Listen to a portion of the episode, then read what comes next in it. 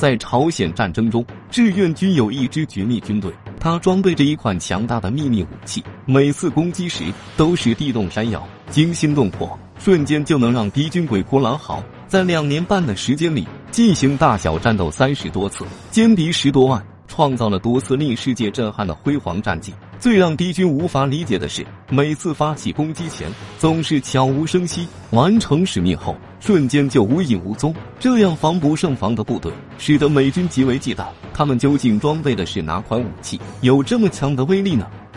又如何做到来无影去无踪的呢？这场战争中，他们又有哪些卓越的表现呢？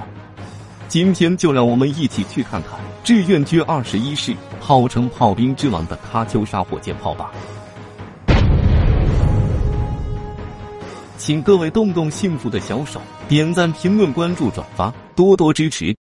在朝鲜战争爆发初期，志愿军的突然出战，击败了装备各种先进武器的美陆战一师、美骑兵一师等多支王牌部队。但随着战争的延续，双方不断的了解，仅有九个团、不到三百门火炮的志愿军来说，已经完全满足不了战场的需要。这些大炮多数都是小山炮和小口径的迫击炮，古老而陈旧，故障率高。更要命的是，基本上是马车牵引，机动性差不说，还易暴露，很容易就成为美空军攻击的目标。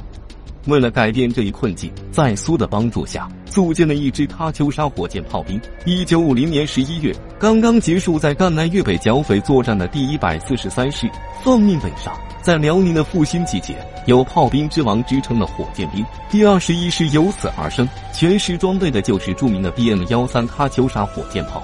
它是当时最先进的陆军火箭炮，由八条工字轨组成的发射架，每条轨道可以挂装两个火箭弹，也就是说每台车可同时挂载十六枚。最大射程为八点五公里，十秒内就可以全部发射完，再次填弹不超过十分钟。如果数十台火箭车一个齐射的话，可以在短时间内给予敌军目标以毁灭性打击，尤其是对付那种固定目标级坦克集群，效果更加明显。二战时期，一个喀秋莎火箭炮师一次齐射三千多枚火箭弹组成的弹雨，以排山倒海之势飞向目标。这种天崩地裂，让身在炮火中的军队损失惨重，给人一种掉入地狱的感觉。也难怪让美军如此闻风丧胆，五雷轰顶的滋味确实不好受。当这款武器到了志愿军的手中，更是如虎添翼，不仅将它的威力发挥到极致外，同时也将它推到了巅峰，以致多年后。成为为幸存士兵挥之不去的噩梦。五一年的二月，二十一师的官兵们正在专家组的指导下进行紧张的组装集训。如此专业的整团改编，正常都需要一年以上。而全团文化程度不高的志愿军战士，硬是以极大的毅力克服了各种困难，仅用了不到两个月的时间就完成了改编任务。四月初入朝，进行他们的光辉历程。一九五一年，联合国军连续发起了夏季和秋季攻势。这时，东线逼近京城，西线的美军也占领了铁原以及临津江东部的大部分地区。